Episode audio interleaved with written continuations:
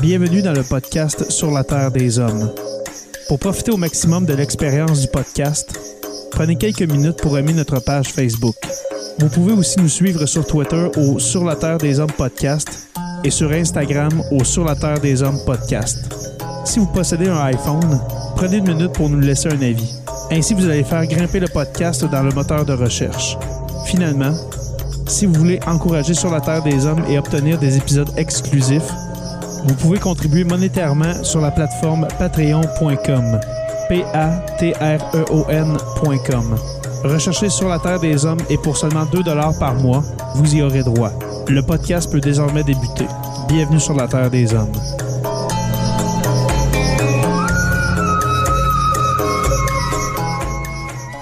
Cet épisode de Sur la Terre des Hommes est présenté par Construction Rivard.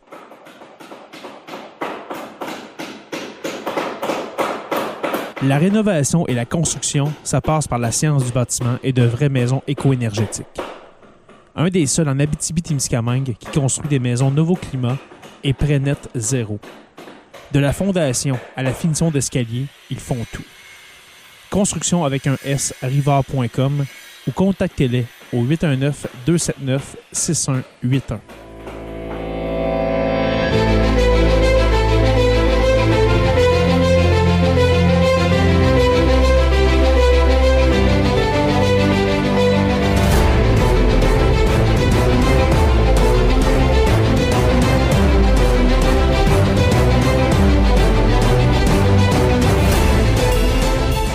Bonjour à tous et à toutes et bienvenue à ce nouvel épisode de Sur la Terre des Hommes.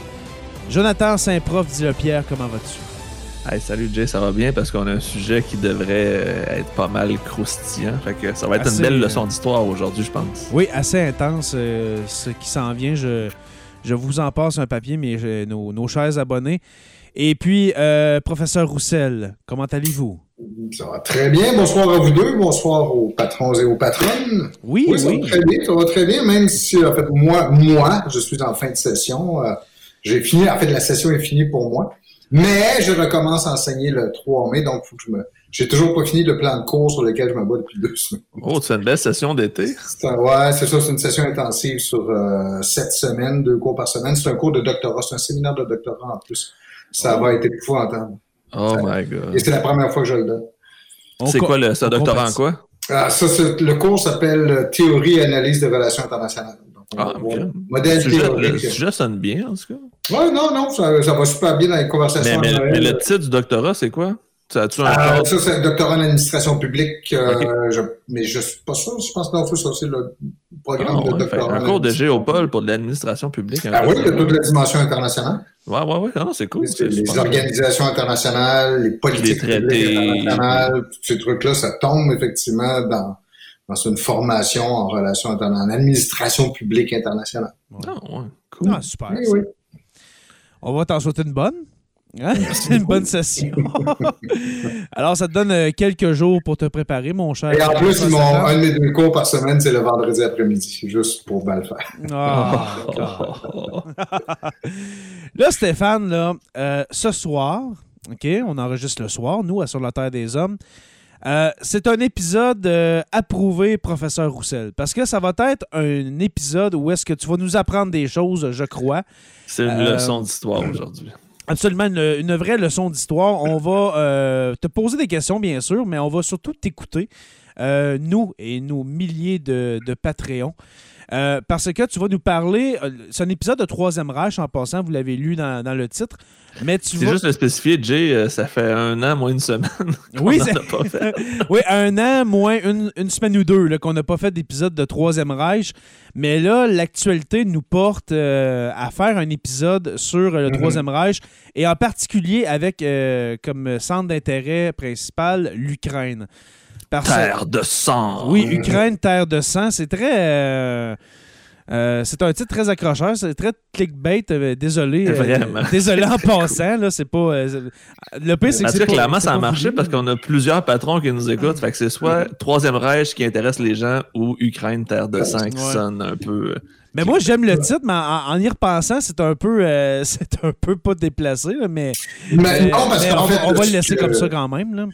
Mais- parce que euh, l'idée aussi, c'est de dire, de retourner dans l'histoire puis voir que ce, ce à quoi on assiste actuellement, les horreurs auxquelles on assiste actuellement, tant dans les massacres de civils que dans les, les, les- les- sur le champ de bataille, euh, malheureusement, c'est une répétition sous plusieurs aspects de ce qu'on a vu il y a pas si longtemps, il y a 70 ans. Exact. Là, euh, je viens de voir que Mathieu Lauzon nous a marqué dans les commentaires que sa fille Elisabeth se couche plus tard pour écouter l'épisode. Est-ce que c'est euh, 10 ans et moins friendly, mettons, un épisode? Sur l'Ukraine, Terre de sang? C'est- c'est- ah, je le prévois surtout comme quelque chose de technique où je vais vous mimer des, des, des, des stratégies avec mes cartes, avec mes mains. Là. Qu'on n'a pas de cartes, mais de toute façon, on n'aura pas de mes mains non plus sur le, le, le, le balado. Mais non, je pense qu'on va garder ça dans tout à fait, euh, D'accord. tout à fait, euh, euh, ouais, toute auditoire. Puis en passant, on salue, euh, on salue Elisabeth. Pour ceux qui ne se souviennent pas, qui est Elisabeth? C'est notre plus jeune collaboratrice à avoir participé à Sur la Terre des Hommes. Euh, vous l'avez sûrement entendu dans son euh, premier épisode où est-ce qu'on parle du, euh, du stégosaure, je, je crois. On parle d'un dinosaure. Et puis par après, c'était l'épisode de la rentrée en septembre 2021. Euh, où est-ce qu'on a fait une espèce de quiz entre Joe et Elisabeth. Et puis, euh, je, je- C'est une catastrophe. C'est ça, ça, ça c'est c'est la, campagne de Russie de Joe. Ça. Ouais, exact. J'y ai assisté. Oh là là là là là. Et puis, on peut Mais dire, là, on on peut dire euh, Elisabeth- mettre en contexte Oui. qu'elle est quand même rendue à 10 ans de mémoire. Elle a eu sa fête dernièrement, si je ne me trompe pas. Mathieu, corrige-moi. Oui, et puis sûrement qu'elle est encore euh, meilleure, euh, Mhm. mon cher Joe. euh, Sûrement que la Mhm. prochaine fois, tu vas te faire lessiver par Elisabeth. Alors, Elisabeth, on, on- on t'invite très prochainement à venir participer à Sur la Terre des Hommes. Tu es toujours la bienvenue, ma chère. Mhm. Alors, euh, Stéphane, commençons. Tu parlais justement d'un peu l'historique de l'Ukraine. Euh, est-ce que ce soir, on va répondre à la question, la fameuse question, est-ce que Vladimir Poutine a raison de dire que l'Ukraine est une terre peuplée de nazis? Est-ce qu'on va répondre à ça ce soir? Non, on va voir que l'Ukraine a été occupée par des vrais nazis. Euh, mais autrement, on ne pourra pas répondre à cette question-là. En fait, euh, Ah. euh, et même, euh, euh, Jay, je me demande si t'es pas plus qualifié que moi, parce que t'es, t'es- la- l'histoire longue de l'Ukraine que tu as déjà présentée dans le contexte d'un autre balado qui s'appelle Le Crachoir euh, était vraiment magistral. Et. Joe a, fait quelque chose de semblable aussi. Donc, euh, ce serait non seulement euh, faire double emploi, mais ce serait prétentieux de ma part de vouloir essayer d'accoter vos, euh, vos présentations respectives sur le C'est sujet. vrai. Donc, non, c'est pas vers ça lequel je veux aller. C'est vraiment, c'est vraiment un compliment que tu me fais, Stéphane. Je me sens euh, vraiment supérieur en ce moment. Je t'en remercie. je, je t'en remercie de dire que j'ai fait une analyse exhaustive. Je suis très heureux. Ben, elle, se tenait très bien, puis tu tu t'as permis de voir le fil Merci. dans l'histoire de l'Ukraine et des relations avec la Russie et, et comment le centre de pouvoir de gravité se déplace de Kiev vers Moscou. Tu sais, C'est Ouais. extrêmement. Donc, je recommande à tout le monde. Ces Oui. deux, ces deux présentations-là, celle euh, de Jay au crachoir, celle de Joe sur sa page, je pense, en fait, qu'on peut toujours la retrouver, qui était. Ouais, c'est toujours. Euh, c'est jamais bien loin. Et c'est en fait à la fin février que tu as présenté ça. Ouais, puis je, je crois que le, ce fameux live, j'avais demandé à Joe, Joe, est-ce que je peux le mettre sur le feed RSS de Sur la Terre des Hommes? Puis, puis je pense qu'il est là. Hein? C'est, c'est- Ouais, ouais, ouais. ce live-là, C'est un Joe, des hein? premiers que j'ai fait, je ne me trompe pas. Ouais. Mais là là où je vais vous amener ce soir, en fait, c'est plus de regarder l'actualité puis voir comment ça vient chercher nos, nos, nos, nos centres d'intérêt Une historiques. impression de déjà vu, on pourrait dire. Malheureusement, euh, tragiquement, oui. euh, et, et le fait que l'épisode ce soir soit dans le dossier du Troisième Reich, je vais se retrouver dans le dossier du Troisième Reich, parce que je veux mettre l'accent sur la période qui va de l'automne 1941 à, à l'automne 1943, pendant laquelle l'Ukraine va être euh, sous le, le joug allemand. Euh, et et, et, et d'abord, ça signifie des répressions énormes, ce qu'on a vu à Butcha récemment, donc des civils qui ont été euh, massacrés de manière indiscriminée des, des, des, par une armée d'occupation. C'est en grande partie comme ça que les Allemands vont se comporter à l'égard des Ukrainiens au cours de la Deuxième Guerre mondiale. Naturellement, la population juive est toujours en haut de la liste de leur, des gens qui, qui, qui, qui le cherchent. Euh, mais en fait, euh, même les Ukrainiens qui ont accueilli les Allemands comme des libérateurs, parce qu'ils ont souffert énormément sous le régime soviétique euh, jusque-là, mhm. même les Ukrainiens qui, qui, accueillaient les Allemands comme des libérateurs vont finalement se retrouver victimes de la brutalité puis de, de la, l'horreur que les nazis vont, vont déclencher. Des charniers, des massacres de population. On parle de la ville, de la ville de Kharkiv beaucoup ces temps-ci qui est dans le Donetsk, qui, qui est dans là, tout près de là où les, combats se passent, où, se font bombarder. Euh, ben cette, cette ville-là, qui s'appelait Kharkov à l'époque, qui avait un nom russe, euh, a perdu les trois quarts de sa population au cours de la Deuxième Guerre mondiale. On est passé de 800 000 habitants à 200 000. Je dis les chiffres de mémoire. Mais, euh, et puis, et puis, faut dire que historiquement, faut dire que euh, en Europe, dans presque tous les pays, il y avait une frange quand même nationale-socialiste en Ukraine. Il y avait quand même des pros des pro-nazis. OK, ça, il faut, faut, le dire quand même. Mais par exemple, c'était pas propre à l'Ukraine. Partout dans les pays européens, il y en avait. C'est dans toute l'Europe, en fait, puis même aux États-Unis puis au Canada. On va juste parler à Adrien Arcan, qui était le chef du Parti nazi québécois. Fait c'est pas propre à l'Ukraine. Puis je suis pas mal sûr qu'il y avait même des nazis ailleurs en Asie puis en Amérique du Sud. Oui, c'est ça. Cette maladie idéologique-là, euh, ignorer les frontières, s'est retrouvée partout. Ou du fascisme, peut-être plus en général, mais reste que des deux se comparent quand même assez bien. Mm-hmm.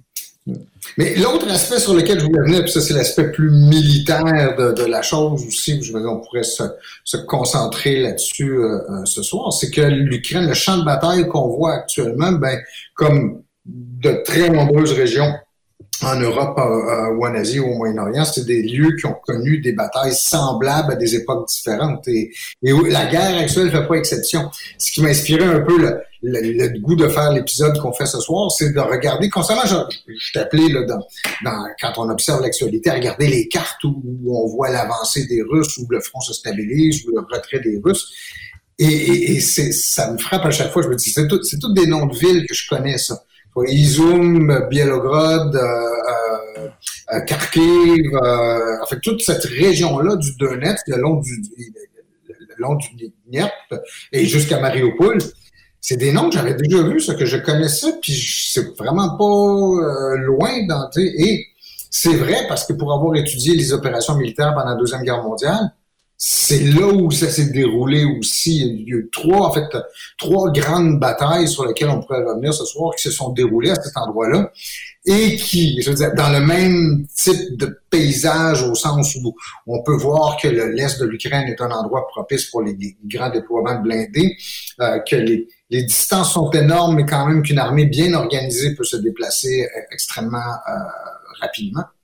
Euh, et on, des choses semblables en fait qui se sont produites d'une époque à l'autre et aussi trois batailles qui sont intéressantes parce qu'elles ont, elles ont tous une signification historique importante. On peut leur donner une signification historique importante. Ils ont eu un lien dans le dénouement, on pourrait dire. Euh, oui, ben c'est ça. Et c'est aussi soit par leur ampleur, parce que l'autre chose, on pourrait appeler ça la bataille des les superlatifs, la bataille des superlatifs dans le sens où ce, ce sont d'immenses batailles dont on, on, on peut même pas imaginer l'ampleur aujourd'hui, où elles ont un sens historique extrêmement important qui, qui, qui, qui va se révéler euh, par la suite. Et si je veux, on va faire un épisode éventuellement, vous le promets. Patron, patron, on vous le promet, on va vous faire un épisode entièrement sur le front de l'Est et sur l'attaque allemande contre l'URSS ou l'Union soviétique aujourd'hui la Russie, donc euh, euh, en, juin 1941, les raisons pour lesquelles l'Allemagne a attaqué euh, l'Union soviétique. Mais ce soir, à l'intérieur, et on va faire donc aussi comme les grandes étapes de la guerre à l'Est au cours de la Deuxième Guerre mondiale, mais soit on va se concentrer vraiment sur qu'est-ce qui s'est passé dans la région de l'Ukraine. Et les, les, les, endroits, les lieux où ces, ces événements-là se passent, c'est les endroits dont on entend aujourd'hui parler quotidiennement. Que ce soit Kiev, que ce soit euh, Kharkiv ou Kharkov, selon le nom de l'époque, mm. ou d'autres euh, villes autour, on, va voir que ça, ça, ça ressemble beaucoup. Mm. Et aussi, on, euh, là, je, désolé pour la première carte, les gars, que j'ai partagée. C'était une carte euh, de- du premier conflit mondial. Mais voici une, une carte pour ceux qui sont euh, live avec nous, les patrons. Ceux qui ont accepté de payer pour voir des images. Oui, c'est ça. Alors, euh, pour euh, voir euh, les images qu'on partage, eh bien, devenez patron ou, pa- ou- ou patronne sur Patreon. Euh, ce qu'on voit en ce moment, c'est une carte justement de ce front de l'Est et surtout euh, une ba- euh, peut-être un- un- une bataille que tu vas nous parler, celle de Courx, euh, Stéphane. Tout à fait. Comment ça s'est passé? Est-ce que c'est. euh, on- juste pour respecter l'ordre chronologique, par Oui, oui, contre, souvent, oui. on va faire un détour par Kiev, Oui, déjà, qui est le théâtre d'une immense bataille en août-septembre 1941. Donc, juste pour situer un peu les, les- les- notre auditoire dans le temps, c'est que le 22 juin 1941, l'Allemagne de Hitler attaque l'Union soviétique de Staline. C'est une des plus grandes armées qui a été réunie dans l'histoire. Environ 3 millions de soldats vont franchir la frontière euh, le- le- pour entrer dans, en territoire soviétique. Et les Soviétiques vont subir au cours de l'été, l'automne 1941, des défaites absolument catastrophiques. Euh, en fait, à tel point, en fait, probablement qu'au, au- sur le front de l'Est, durant la seule année 1941, donc de juin à décembre 1941, probablement 5 millions de personnes sont tuées dans cette... Wow. Ça n'a aucun sens. C'est, c'est, c'est C'est épouvantable. la loi du nombre, dans le fond, qui va finir par faire gagner les Russes. Oui, parce que les Russes ont accepté de payer un prix qu'aucun autre État occidental n'aurait accepté euh, de, de, de payer. Il avait pas Je une pense que c'est un nationalisme aveugle, je pense, parce qu'il n'y a aucun, comme tu dis, aucun pays où on est assez fier d'être. Je pense assez fier d'être Canadien pour aller me faire gonner par des nazis. Et, et c'est d'autant plus étonnant que quand on va faire cet épisode au complet, on vous le promet, sur euh, le front de l'Est, un, un des éléments qui rentrait dans le calcul de Hitler d'attaquer l'Union soviétique, c'est que le régime soviétique paraissait tellement affaibli et paraissait tellement incapable de réagir de, de, de, à une attaque qu'on se disait au premier coup de butoir, ce régime pourri-là va s'effondrer complètement. Et c'est exactement le contraire qu'on a vu. C'est-à-dire, Et puis, il faut un dire. peu comme aujourd'hui. Et puis, il faut dire que les Allemands, euh, les nazis voyaient les Soviétiques comme des sous-hommes, des hommes sous-évolués, les euh, Hunter, Hunter, comment je Hunter Mention. Les. Hunter Mention, en fond, des, des hommes sous-évolués. Mhm. Euh, puis en même temps, il faut dire, puis on va le répéter dans notre épisode sur le front de l'Est, mais on est à une époque où, est, ben, premièrement, c'est Staline qui mène en URSS. On est au beau milieu des purges staliniennes, des goulags. Mhm. Euh, on, on va prendre une partie de ces, euh, de ces prisonniers-là de goulag pour rejoindre l'armée parce qu'on a besoin de, on a besoin de, de viande, on a besoin de, de- de chair à canon. Puis, comme tu as dit, Joe, c'est vraiment la, no- la- la- c'est la loi du nombre qui va, qui va l'emporter parce que c'est des soldats un peu mal préparés, les Soviétiques, qui vont, qui vont euh, répliquer aux, euh, aux Allemands, aux nazis. Mais la loi du nombre, on parle de quasiment 3, point quelques millions d'Allemands contre 4 millions de Soviétiques. C'est incroyable Je ce qui va se pense. Mais, écoute, je- je- je- on va vérifier, mais je pense plutôt qu'on parle de 20 millions de Soviétiques. 20 millions. Ah, les, ouais. pertes, les pertes soviétiques au cours de la Deuxième Guerre mondiale sont au-dessus de 20 millions de personnes. Ah. Ouch. C'est c'est le prix à payer. En, en fait, euh, on pourrait peut-être le comparer au prix que les Chinois ont payé, mais il n'y a pas de statistiques fiables sur les pertes. Ouais, là, c'est disons ça. ben, Ouais. disons que la, ouais, la guerre en Chine, c'est c'est un peu plus euh, flou. Mais ça me fait. ça- je veux juste avoir un petit commentaire. On parle souvent de la guerre en Russie, puis les gens disent le nationalisme russe, Staline fait combattre les femmes, donc c'est quelqu'un qui était progressiste. C'est juste parce qu'il manquait de soldats, fait qu'il a envoyé n'importe qui qui voulait tirer du gun. là. En fait, historiquement, c'est euh, quelque chose qu'on qu'on comprend pas. En fait, on ne sait pas exactement pourquoi, mais les, les, les, les- les seules fois où les sociétés, que ce soit occidentales ou non occidentales, acceptent d'envoyer des femmes au combat, c'est dans des situations absolument désespérées. Mhm. Mais, mais autrement, il y a une espèce de tabou qui traverse le temps, qui traverse les sociétés, qui traverse les cultures dans lesquelles on fait, qui fait qu'on ne veut pas que les femmes participent au combat. Ben, c'est un peu ça présentement. Les femmes ont quitté l'Ukraine, les hommes sont obligés de rester pour défendre la patrie. C'est exactement ça qui se passe. Et fait, donc ça, ça va nous mener à notre première bataille. La première bataille dont je voulais vous parler ce soir, c'est donc, comme je disais, en juin 1941, quand les Allemands entrent en Union soviétique. Il y a trois grands groupes d'armées allemands. Le groupe d'armée nord qui va foncer vers Stalingrad et qui va, qui va ne parviendra pas à prendre Stalingrad, il va, va établir un, un blocus, un, un- siège. Le groupe d'armée centre, lui, est censé aller jusqu'à Moscou et le groupe d'armée sud va longer une, côte qui nous est maintenant familière pour ceux qui regardent l'actualité en Ukraine, donc tout le long de, de la mer Noire, la mer d'Azov, donc euh, euh, en passant par euh, Odessa, Mariupol, qu'on en entend parler tous les jours, jusqu'en Crimée. Et, et, donc, en, tout l'été 1941, les Allemands avancent à une vitesse qui est phénoménale et ils encerclent les, les, les, Soviétiques. Qui, les Soviétiques sont incapables de manœuvrer, ils sont surtout incapables de retraiter. C'est une manœuvre militaire qui est extrêmement compliquée à faire, surtout retraiter sous le feu de l'ennemi. C'est bien que des, des armées russes entières sont, sont encerclées. Et c'est ce qui va arriver à Kiev où pour essayer de bloquer l'avance allemande, les, les euh, soviétiques vont créer deux fronts. Quand on, dans le langage militaire soviétique, un front, c'est l'équivalent d'un groupe d'armées dans les armées occidentales. Donc, c'est quatre ou cinq armées chacun qui vont essayer de s'interposer devant l'avance allemande. Et les Allemands vont manœuvrer cette, ces, ces armées-là, cette dizaine d'armées-là, et vont en encercler complètement une de ces, un de ces deux, deux, fronts-là autour de Kiev. Euh, ça, ça se passe en septembre 1941, euh, euh, où le groupe d'armée centre qui s'en va, le groupe d'armée centre de l'Allemagne qui s'en va vers Moscou, pivote vers le sud, et le groupe d'armée sud qui lui longe la mer Noire va pivoter vers le nord, et les deux groupes vont se réunir, vont faire une jonction dans le dos des forces soviétiques. Ça n'a aucun sens. le ouch, c'est que quand on prend conscience qu'il y a 650 000 soviétiques qui vont être faits prisonniers dans la poche de Kiev. Wow. 650 000 prisonniers, plus si on compte ceux qui sont, qui tués au combat, les, les, les, les, pertes soviétiques en septembre 1941 dans, dans, en Ukraine sont des pertes sèches de 750 000 soldats environ. Ça veut dire que la, la campagne de l'opération Barbarossa commence très positivement. Oui, mais c'est surtout que c'est pas le premier, mais c'est le plus gros des encerclements. Parce que les Allemands ont une, faculté, une capacité à manœuvrer beaucoup, beaucoup plus grande que, beaucoup plus grande que les Russes. Donc, du moment où ils parviennent à percer le front, ils se répandent sous les arrières des, des, des Soviétiques et ils les encerclent, simplement et les isole et les force à capituler.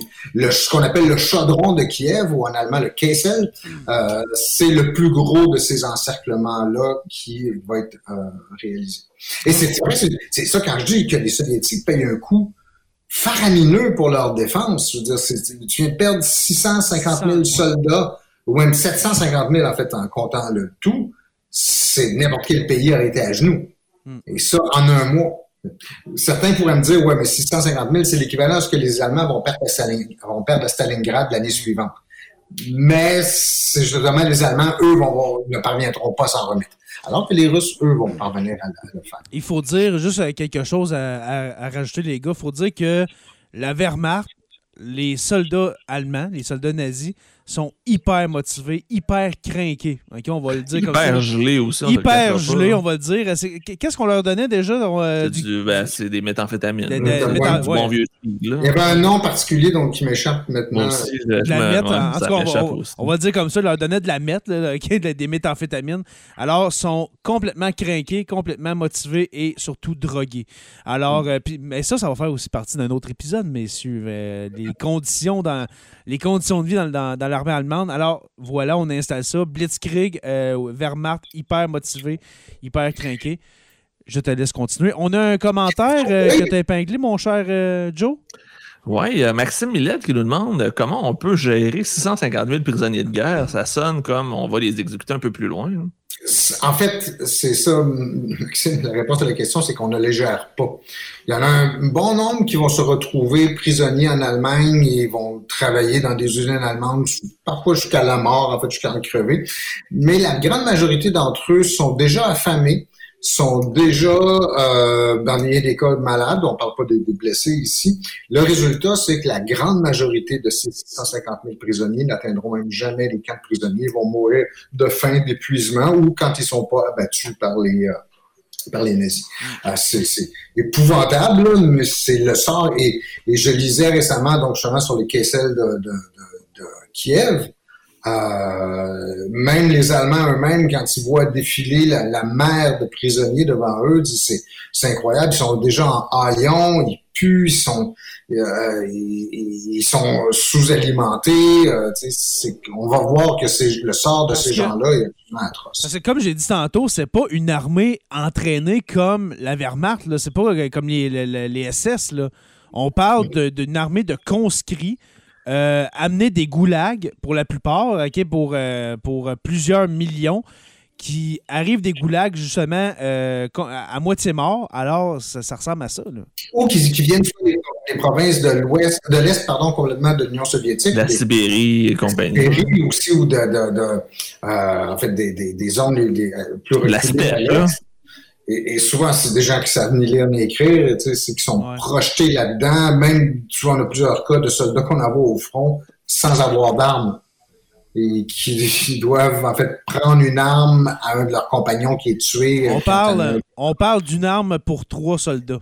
Alors, euh, c'est Mhm. comme tu dis, on- Trois balles par personne. exactement. Et puis, on attend que quelqu'un se fasse tuer pour prendre son gun.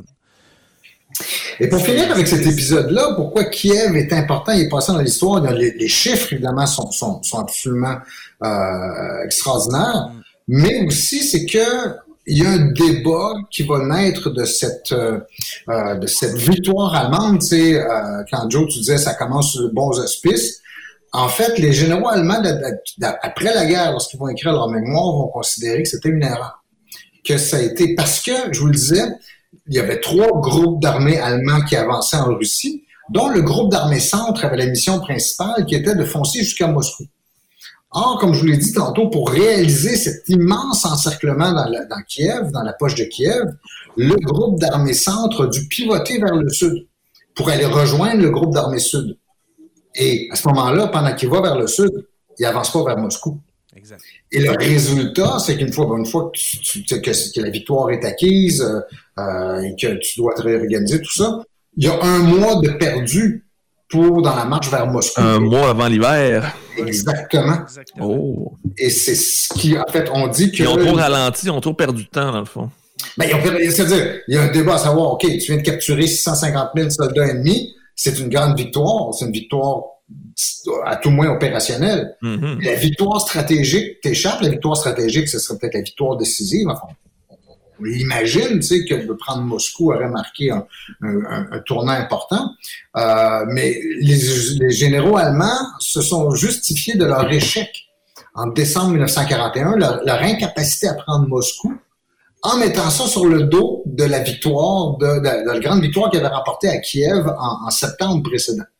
Donc, ça, a été comme un couteau à double tranchant, si tu veux. Mhm. Et bon, il y a plein de- d'autres impondérables qu'on peut avancer. Tu sais, je veux dire, est-ce que la prise de Moscou aurait signifié la, la capitulation de Staline? Probablement pas. Est-ce que même si on n'avait pas détourné ces forces-là du groupe d'armées, Stalingrad? est-ce que, est-ce que ça aurait, est-ce que ça aurait changé finalement le cours des choses que de, de, de, de, de, de pouvoir atteindre Moscou euh, plus tôt dans, dans, dans la saison?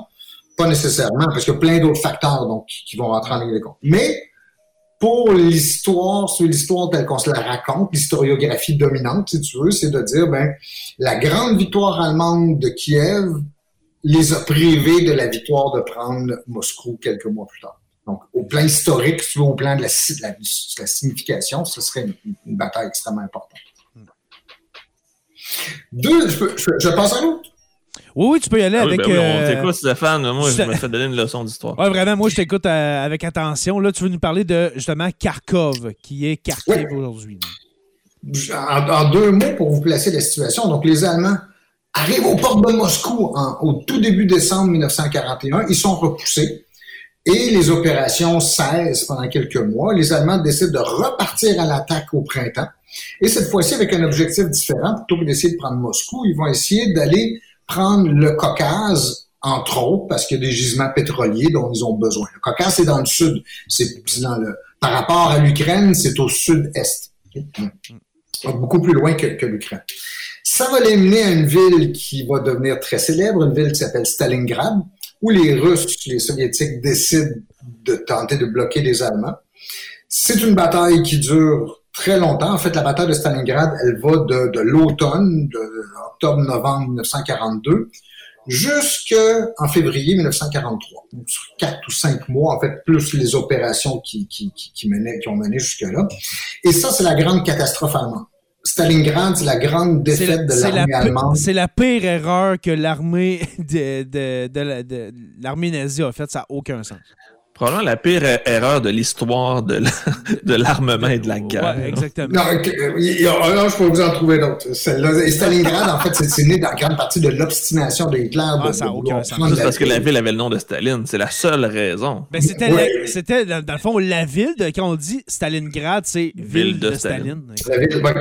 Comme j'avais plein de Sta Staline-Gorod ou Staline, euh, ouais. Stalino. Mm -hmm. En Ukraine, il y avait une, dans le Donetsk, il y avait une ville qui à l'époque s'appelait Stalino, qui était tombé aux mains des, des, des Allemands. Et puis Stalingrad, est-ce que je me trompe ou est-ce que c'est un peu la ville la plus importante côté industriel dans ce temps-là? C'était une ville importante, mais je, son importance industrielle par rapport aux autres centres de production soviétiques, je ne saurais pas te dire. Mais je doute que ce soit parmi les plus importants. OK.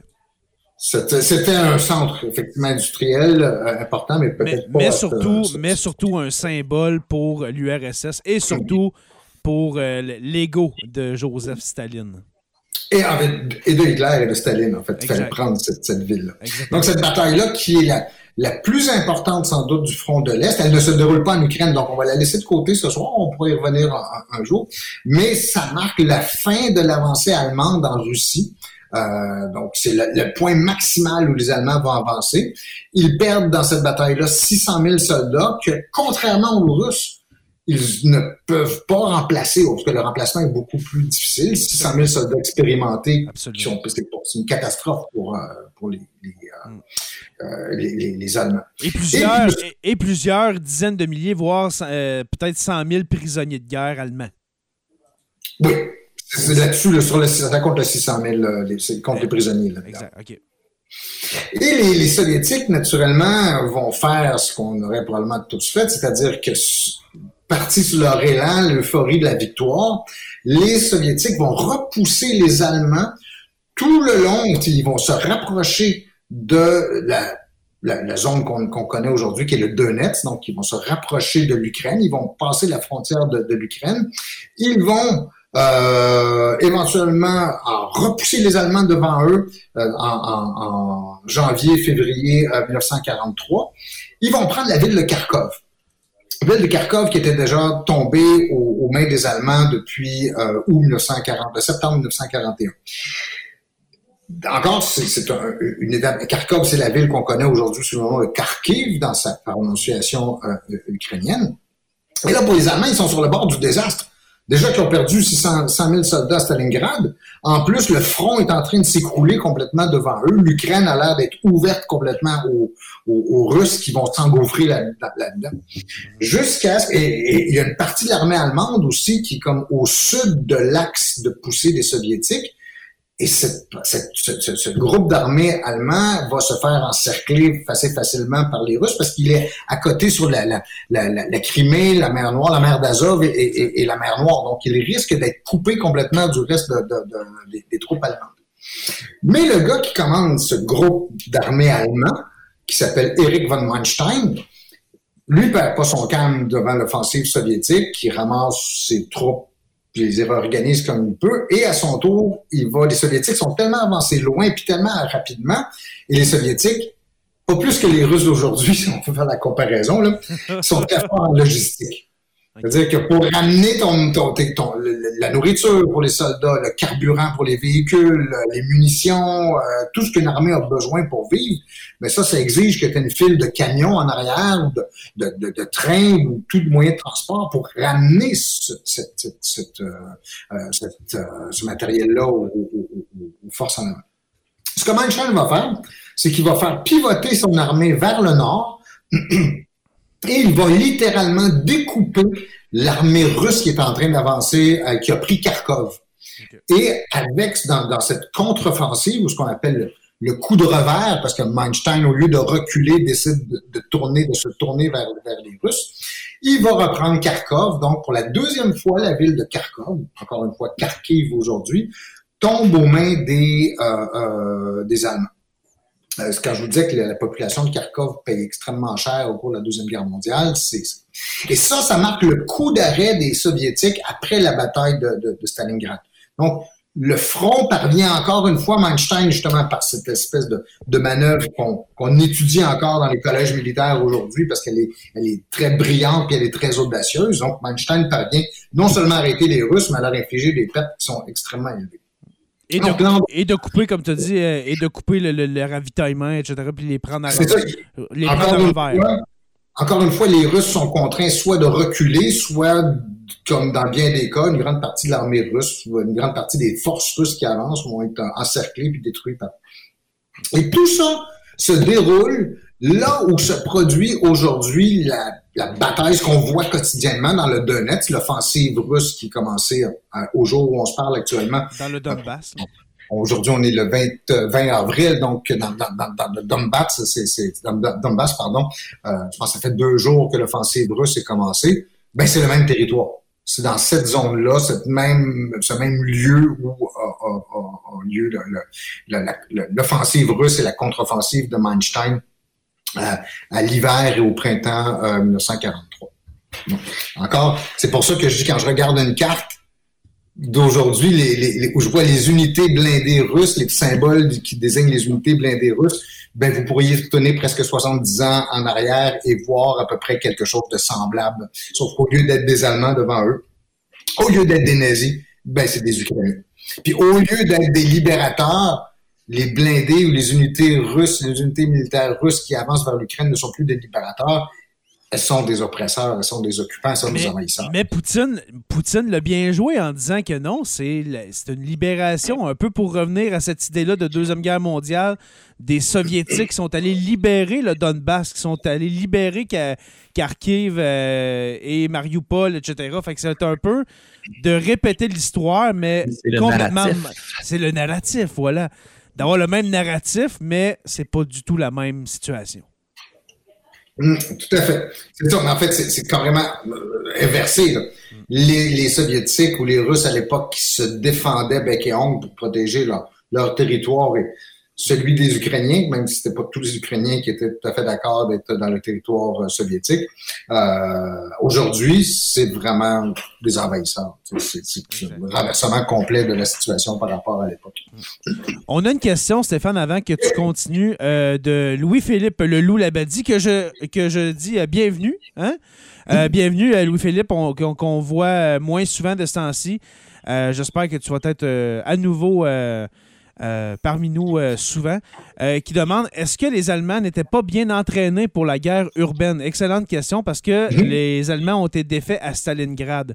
Est-ce que l'entraînement en milieu urbain était adéquat pour les Allemands ou bien c'est seulement position offensive, défensive? L'armée allemande est d'abord une armée mécanisée au cours de la Deuxième Guerre mondiale. En fait, les, unités de pointe, les, unités blindées, étaient surtout des unités de manœuvre. Donc, mais pour toutes les armées, même pour l'armée russe d'aujourd'hui, mais pour toutes les armées, le combat urbain, c'est la pire des situations. on peut s'entraîner, on peut développer des techniques, on peut, mais, une zone urbaine avantage toujours le défenseur par rapport à l'attaquant. Il faut, il faut être du 5 contre 1 ou du 10 contre 1 pour pouvoir prendre un, défenseur moindrement résolu dans, une ville. Donc, oui, il y a des techniques aujourd'hui, il y en a.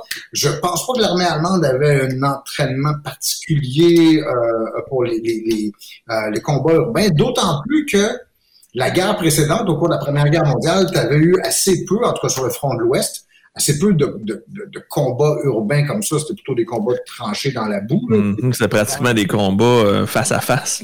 Sans que ça ait été une surprise pour les Allemands, la résistance russe à Stalingrad, mais comme par exemple dans, dans, dans, le cas de Sébastopol, Sébastopol dont on entend parler un peu aujourd'hui parce que c'est en Crimée, donc c'est juste mm-hmm. au sud de l'Ukraine. Euh, les Allemands, non, non, non, non, non, c'est en Ukraine. Sébastopol, c'est sur le, non, ben, c'est dans la partie sud, Sébastopol. Sébastopol, c'est en Ukraine. OK. La Crimée est en Ukraine. On ne on, donnera pas le droit à Vladimir Poutine d'annexer sans, euh, un petit commentaire éditorial. Je lui parle géographie, lui parle politique. Bref, la ville de, de, Sébastopol a résisté beaucoup aux Allemands durant leur avancée en 1941-42, euh, enfin en 42.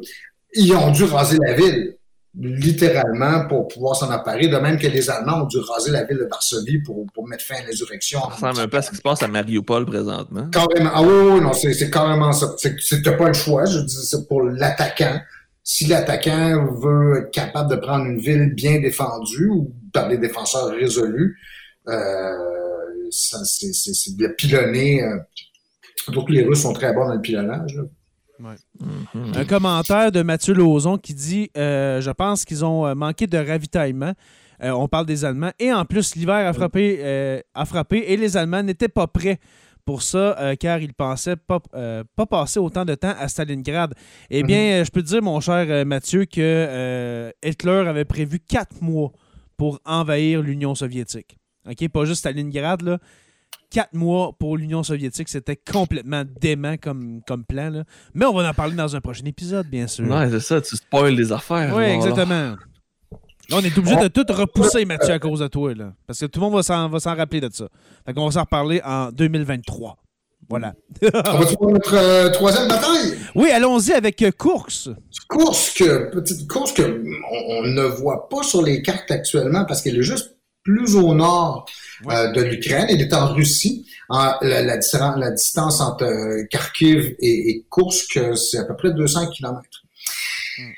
Pourquoi cette bataille-là? Pourquoi on parle de cette bataille-là? En fait, c'est ce qui arrive, c'est qu'au moment où Manstein, le maréchal allemand von Manstein, lance sa contre-offensive et parvient à reprendre euh, une partie du territoire aux Russes, donc jusqu'à Kharkov ou Kharkiv, il, s'empare du, il reprend le territoire que les Russes ont pris le plus au sud. Mais les Russes ont avancé plus au nord quand même, et là, le territoire reste entre leurs mains. Avec le résultat que si vous imaginez une carte du front de l'Est, une espèce de, de, front descend tout le long, il coupe la, la Russie euh, euh, en deux, la Russie et l'Ukraine en deux sur un axe nord-sud. Mais il faut s'imaginer qu'il y a une grosse bosse dans cette ligne-là. C'est-à-dire comme une espèce de dernier, si vous voulez, ou de, de, de, protubérance que forme le front qui est occupé par les, les Russes. Et cette, cette, cette, protubérance, si vous voulez, elle est, ça fait comme un arc de cercle autour de la ville de Kursk. Kursk, donc, comme je le disais, qui est à 200 km au nord de, de, de Kharkiv. Et les Allemands savent très bien qu'une position comme celle-là, c'est le point de départ rêvé pour la prochaine offensive euh, soviétique. Et il veut, veut pas, les Allemands comme les Russes savent que la prochaine bataille va avoir lieu dans ce, saillant ou dans, cette, euh, euh, cette région-là. Donc, le front s'est stabilisé après la prise de Kharkov par les, les, Allemands en, en mars-avril 1943. Et à l'été 1943, les Allemands disent, OK, c'est le temps de repartir à l'offensive et là, on va frapper un grand coup. Il faut venger Stalingrad. Il faut rassurer nos alliés qui commencent à douter de notre capacité à, emporter la victoire. Il faut remonter le moral de l'armée puis le moral de la population qui a été affectée par les, pertes en Russie et en particulier à Stalingrad. Donc, on va masser des moyens absolument extraordinaires pour venir à bout de ce, ce saillant autour de la ville de Course, qui fait à peu près euh, c'est 100, 100 km au, euh, en fait 200 km quand, euh, du nord au sud. Les Allemands vont, masser une armée, la 9e armée au nord du Saillant et la 4e armée blindée au sud du, du, Saillant. Et le but, ça va être que ces deux armées-là percent les défenses soviétiques et se rejoignent à la ville de Kursk, donc en isolant des centaines de milliers de soldats soviétiques qui sont accumulés dans cette que les Allemands espèrent devenir une autre grande, euh, grande poche. Dans cette bosse-là, comme tu dis. Exactement. La bosse que forme la ligne de front, si vous voulez. Et euh, les Soviétiques le savent très bien. Tu as juste à regarder une carte, là, tu vois que cette position que les Soviétiques occupent, euh, c'est trop avantageux pour eux. Ils savent que les Allemands vont les attaquer là. Et Staline, contrairement à son habitude, accepte de suivre les conseils du maréchal Yukov, qui commande l'armée russe, et qui dit, ben, ce coup-là, on va, on va rester en défensive on va attendre qu'ils se cassent les dents sur nos défenses et on va ensuite contre-attaquer avec des réserves qu'on va garder euh, euh, en arrière. Et les Allemands vont masser en tout 900 000 soldats euh, quelque chose comme 4000 chars, 4000 blindés. Euh, les Soviétiques, eux, vont avoir juste dans la région du saillant de Kursk 2 millions de soldats, sans parler des réserves. Là, je vous parle pas des armées en réserve qui sont en train d'attendre en arrière pour la contre-offensive. Et ils ont quelque chose comme, comme 12 000 chars, quelque chose comme ça. Je vous donne les, chiffres de, Vous imaginez, là, on est un, choc, là, 3 millions, presque 3 millions de soldats, euh, quelque chose comme, comme euh, 16, euh, entre 16, 15 et 20 000 chars qui vont s'affronter dans une bataille comme ça pour le saillant. Ça va du 5, juillet, du 5 au 13 juillet 1943. C'est euh, c'est une des batailles les plus dantesques que vous pouvez imaginer, en fait, de... De, de, de, de l'histoire. Ah, carrément, en termes de nombre de soldats engagés, de pertes, euh, on dit que c'est la plus grande bataille de blindés de l'histoire. Si, vous êtes intéressé par les chars d'assaut, c'est du char d'assaut qu'il y en avait au, kilomètre carré dans cette bataille-là. Mais ça prenait de l'essence pour faire fonctionner tout ça. T'imagines-tu la ressource matérielle que ça oh, C'est complètement fou quand tu y penses. Hein. Et deux, c'est pour ça que les deux côtés, les Allemands comme les, Soviétiques, vont pendant des mois accumuler des réserves, des ressources. Ils vont, vont euh, accumuler des forces en vue de cette bataille-là. Et, moi, Kursk, je la compare à une bataille de la Première Guerre mondiale, un peu comme, comme la Somme, euh, ou Passchendaele, ou, euh, ou, le Verdun, où c'est des lignes de défense extrêmement profondes qui sont enfoncées. Euh, au lieu d'être des soldats à pied, c'est des blindés en fait, qui, qui, traversent, qui percent les lignes ennemies, et qui, euh, euh, qui, qui, ça fait des, des combats presque au corps à corps, pas juste des soldats, mais presque des chars d'assaut dans, dans, certains cas. Mm. Euh, il y a des, des, des épisodes particulièrement euh, euh, euh sanglants comme un petit village qui s'appelle Prokhorovka, qui est au sud du saillant de, de, de Kursk, et dans lequel les Russes vont envoyer euh, une armée de 500 chars, 500 blindés, directement sur les Allemands pour les voir presque tous massacrés. Tous les chars russes vont être, ou à peu près vont être détruits au cours de, cette, de cet engagement. Euh, question, puis là, tu vas être content, Stéphane, de, ma question. Là. Question char d'assaut. Le Panzer, euh, le Panzer allemand ou bien le char d'assaut que je me souviens plus de nom soviétique? OK, toi, tu parles du T-34. Sûrement, sûrement. Mhm. Mais lequel, lequel était le plus euh, destructeur, le plus performant? Le plus performant un contre un, c'est clairement le Tigre allemand. même même, même les, les, les, les, chars moins performants, les, chars plus petits. Le Tigre est un gros monstre de 56 tonnes qui a un blindage qui est tellement épais qu'il n'y a à peu près aucune arme anti-char soviétique qui est capable de le percer, sauf dans des conditions qui sont, sont optimales. Euh, et donc, quand il y a un tigre dans un, dans un, un coin du champ de bataille, c'est lui qui maîtrise le champ de bataille. C'est lui qu'on appelle le bon vieux Panzer. Là. Non, le Panzer, c'est un, terme générique qui veut dire blindé. Ah, OK. Tous les chars allemands sont des Panzers. Sont des Panzers, OK. Mais sauf que tu as différents modèles. Tu as le Panzer 1, 2, 3, 4. Ensuite, le, 5, c'est le, le, le, le, ce qu'on qu'on va appeler le panthère. Le 6, c'est le, tigre. OK. Tu une nomenclature comme ça. Sauf que les Allemands sont très bons pour en faire de la haute technologie comme ça. Vous savez, c'est un peu comme les moteurs allemands aujourd'hui. Hein. C'est, les voitures de course, là. Mm. C'est que tu fais une excellente voiture de course ou tu fais un excellent char d'assaut.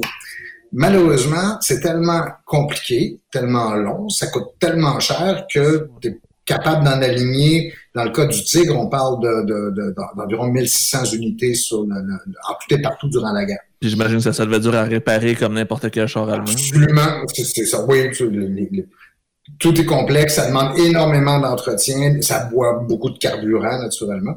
Donc oui, le Tigre, sur le champ de bataille, il domine complètement son environnement. De l'autre côté, le char dont tu parlais, euh, euh c'est le T-34, probablement, en fait, qui est, le modèle le plus courant que les Soviétiques utilisaient. Il va y avoir plusieurs versions du T-34.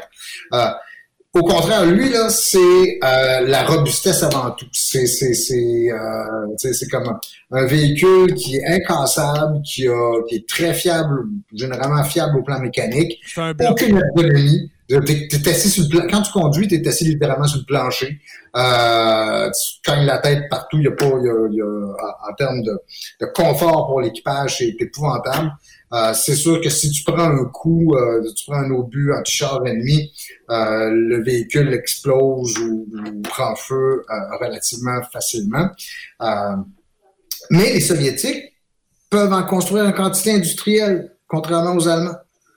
Pour un char que les Allemands parviennent à mettre sur le champ de bataille, les Soviétiques en sortent 20. C'est la loi du nombre qui va l'emporter encore. Exactement, comme tu disais tantôt. On va le voir, on reviendra sur ce point-là, mais, mais les, les, Soviétiques et les. les ça, c'est un, T-34-85. En fait, c'est le deuxième modèle de, T-34. Il connaît tout. oh, le deuxième. Mais on voit que c'est plus petit un peu. Excuse. C'est plus petit un peu qu'un tigre, Un peu plus petit. Le T-34-85, en termes de taille, est un peu plus petit, mais, mais c'est le T-34-76, le premier, celui qu'on va voir en grande majorité à Kursk, parce que lui arrive un peu trop tard pour la bataille de Kursk. Euh, le T-34-76, lui, est plus petit que celui-là. En fait, la tourelle est beaucoup plus petite, et le canon est plus petit aussi. Le T, excuse-moi, je, je, vais le chercher pour avoir une image. Le T-34... 76. Et la, bataille de Kursk va, quand on, pour les, Soviétiques, ça va, être, ça va être encore un exemple d'une victoire où tu es prêt à presque tout sacrifier pour avoir euh, pour, pour remporter cette victoire-là. On, estime qu'il y a autour de 4 à 5 000 chars russes qui vont être détruits au cours de cette, euh, euh, cette bataille-là dans le saillant de Kursk. Voilà ici pour ceux qui peuvent voir, on a l'exemple d'un T-34 76 euh, parmi les mêmes, je pense que c'est un des premiers modèles qu'on a là sous les On voit que le frame est vraiment différent que celui de tantôt. Oui, ben, la, silhouette en gros, ben, la tourelle est très différente. Le canon, ça. Ouais, c'est plus petit. On voit que le canon est vraiment plus petit. Ah, Ça a été fait plus rapidement. Et puis, on, le répète, ben justement, justement c'est fait de manière industrielle pour en faire le, plus possible, comme tu dis, Stéphane. Et puis, on, rappelle à ceux qui sont en podcast, pour voir les images, devenez patron. Alors, voilà. Euh, euh, pour revenir à la course, parce que donc, c'est éventuellement donc les deux pinces allemandes au nord et au sud du saillant de course qui vont être éventuellement arrêtée, celle du nord d'abord, puis ensuite celle du sud. Non pas tant celle du sud, non, non pas tant parce qu'elle était immobilisée par les Russes, mais parce que Hitler, à un moment donné, décide de suspendre l'offensive parce qu'ils trouvent ça trop coûteux, parce que les Américains, les, Britanniques et les Canadiens viennent de débarquer en, Sicile, en, Méditerranée, donc on être obligé de distraire des forces pour faire face aux, alliés occidentaux. Euh, et ils, ils, estiment que même si l'offensive n'est pas un plein succès, même s'ils n'ont pas réussi à couper le saillant de Kursk, euh, ils ont infligé des pertes énormes, ce qui est vrai. Ils ont infligé des pertes énormes aux, Soviétiques. Les Soviétiques, encore une fois, sont capables d'absorber des pertes aussi catastrophiques que, oui, oui, parce que les vies humaines, euh, les Soviétiques, eux autres, c'est pas très important. la vie, c'est ça qu'on a. La vie, ouais, c'est ça. C'est la, mort ou l'esclavage. En fait, c'est la patrie avant tout. Hein. Ouais. Ben, comme disait Staline, la mort ou l'esclavage. Mm-hmm. C'est le fun. C'est le fun d'être soviétique dans ce temps-là. Et, pour boucler la boucle avec ce qu'on voit aujourd'hui encore, parce que. On, on fait déraper Stéphane depuis tantôt. Non, non, non, non. Je ne ferai jamais déraper. le problème, c'est plutôt de m'arrêter. Hein. Mais oui, on est le 20 avril aujourd'hui. Alors, si je parle toujours le 22, vous me coupez.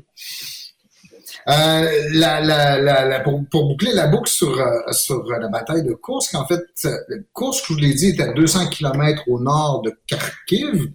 Euh, mais le front sud, le, saillant, la, face sud du, saillant, donc d'où opère euh, le quatrième groupe d'armées blindées allemand, lui est à une centaine de kilomètres de Kharkiv. Je vous l'ai dit, le saillant de course, il est, est, si vous voulez, large de 200 euh, kilomètres. Donc, euh, et bon nombre des villes que je vois sur les cartes aujourd'hui sont proches ou sont, sont, sont là où sont déroulées la, la, bataille de Kursk en 1943. Donc, c'est encore une fois, c'est très, très proche, si vous voulez, géographiquement.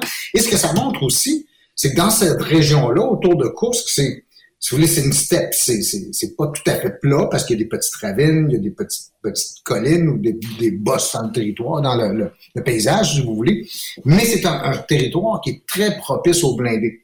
Et pour les, Russes aujourd'hui, donc d'aller dans, de masser dans cette région-là, même si le paysage change un peu quand on descend vers le sud, euh, encore c'est une, zone très propice aux grandes attaques de blindés, aux grandes concentrations de blindés.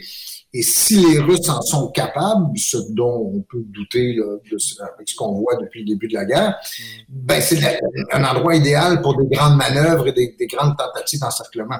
Reste à savoir si les Ukrainiens vont tomber dans ce, ce, ce, ce piège-là, puis s'ils sont capables de résister aux, aux, Russes. Mais comparé, par exemple, à la région de, de, de, de Kiev, qui est beaucoup plus boisée, qui est beaucoup plus marécageuse, euh, les Russes ont, ont, un avantage, peuvent avoir un léger avantage en raison du terrain là, autour de, de Kharkiv et dans, dans, dans, le nord du Donetsk comme ça. Et encore aussi, cette région-là, pour finir en fait avec la bataille de course, parce que la bataille de course, c'est pas seulement la bataille du saillant. La plupart du temps, on réduit la bataille de course, qui a cette bataille tentée de couper le saillant euh, russe à, à Kursk. Mais en fait, les, je vous avais dit tantôt, le plan russe, c'est Laissons les Allemands s'user ou se casser les dents sur nos défenses, puis après, qu'est-ce qu'on fait? On prend nos réserves, parce qu'ils en ont énormément de réserves, et on les lâche sur les Allemands quand ils sont épuisés. Et c'est ce qu'ils vont faire. Il y a trois grandes offensives que les Russes vont lancer à la fin juillet au, au cours du mois d'août 1943, dont une qui se déroule encore une fois dans le, euh, euh, autour du, du, du, Donetsk, en fait, dans la région que l'on connaît aujourd'hui, et qui va amener les Russes, donc à l'automne 1943, à reprendre la région de ce qu'on appelle aujourd'hui, en gros, le Donbass, la région, donc l'est de, de, de, de l'Ukraine, et éventuellement va leur permettre de libérer Kiev euh, dans les, les, les mois qui, euh, qui suivent. C'est pour ça que, que je vous disais, quand je regarde les cartes, quand j'entends des noms d'endroits où se déroulent les combats aujourd'hui, ça me ramène toujours il y a 70, 75 ans en, arrière. Mais c'est tellement intéressant ce soir l'épisode parce que justement, tu viens boucler la boucle, tu viens un peu expliquer pourquoi le Donetsk, pourquoi le Donbass, pourquoi les Russes sont si attachés à cette euh, région-là, euh, qu'est-ce qui s'est passé, etc. Stéphane, c'était euh, c'était super. Mmh, mmh. Moi, j'aime ça partager des, des, des trucs euh, comme ça. Ouais. Ça donne le goût de faire Opération Barbarossa, genre maintenant. avec Stéphane qui euh, nous donne des ordres avec une... Il a l'air réchauffé présentement. Là. Je suis craqué, c'est le problème, c'est de vouloir des fleurs de, de, de, de me calmer là, maintenant. ouais, le... va pas te coucher tout de suite, Stéphane, tu risques de ne pas t'endormir. on, on, vient de te craquer. Euh, Merci beaucoup, Stéphane. Je pense qu'on va arrêter là pour, pour ce soir. Ouais, on va s'en garder justement pour. On va s'en garder parce que là, euh, là c'est moi qui va déborder. Là. Et puis, je me suis retenu tout le, tout le long de l'épisode. Euh, merci beaucoup, Stéphane. De, de, merci d'avoir laissé parler. De ton non, mais c'est parfait. C'est un épisode où on a eu ça facile. Non, ça, on l'a facile, puis on te laisse parler. C'était uh -huh. le but. Une leçon d'histoire. Et voilà pourquoi on peut dire aussi que l'Ukraine, c'était une terre pleine de, une terre ensanglantée, puis pourquoi ça, ça l'est encore. Euh, terre, ouais, terre de sang, terre d'occupation, malheureusement, c'est pauvres Ukrainiens. Ouais, qui vivent, euh, qui vivent ces conflits-là. Alors, euh, encore une fois, on est, on est avec le peuple ukrainien qui vivent le, le conflit actuellement. Et je rappelle que la Crimée est ukrainienne. Et voilà, on va finir là-dessus. la Crimée est ukrainienne. Merci beaucoup, euh, mon cher euh, Jonathan Saint-Pierre, dit le prof, même si on n'a pas fait grand-chose. Moi, j'ai écouté. C'était ça qui était important aujourd'hui. oui, c'est ça. Et puis, professeur Roussel, dit Panzer euh, Roussel, merci beaucoup. Mon surnom. Merci à vous, merci aux patrons, merci aux patrons. Euh, c'est vraiment un plaisir de faire. Euh, Et puis, qui était, qui, était, euh, qui, était, qui était quand même nombreux, nombreuses ce soir. On vous remercie. Ouais, ça de... bon, je pense qu'on avait un sujet qui venait chercher les gens ou l'algorithme de Facebook a été de notre côté aujourd'hui. Oui, ou bien que je l'ai annoncé ce matin à 9h, mais, mais quand même, merci beaucoup à tous ceux et celles qui ont été là pour cet épisode. Et puis, on invite les abonnés en, qui écoutent en podcast en ce moment euh, dans le fond, à venir participer comme ça, à venir nous voir en personne et surtout euh, notre cher professeur Roussel, qui est, ma foi, délicieux. à entendre, hein, à entendre. Alors, merci beaucoup à, à, tous et à toutes les patrons. Merci, les gars. Merci aux abonnés de suivre Sur la Terre des Hommes. Nous sommes disponibles sur Apple Podcast, Spotify, Google Podcast et YouTube au Sur la Terre des Hommes podcast. Merci à nos patrons, les curieux, euh, stagiaires, historiens, érudits, orateurs. Construction avec un S Rivard de Rouen-Noranda.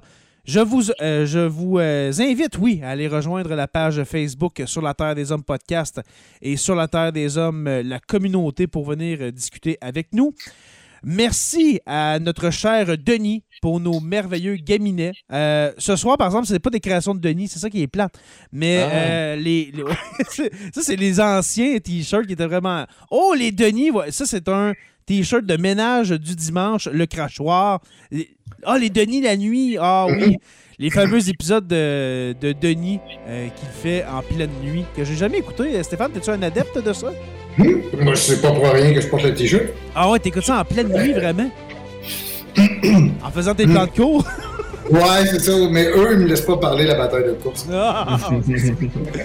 Euh, merci à tout le monde. Euh, N'oubliez pas que, euh, dans le fond, que à tous les jours, nous écrivons l'histoire, bien sûr. Et on se revoit peut-être la semaine prochaine, qui sait, pour une autre page d'histoire de Sur la Terre des Hommes.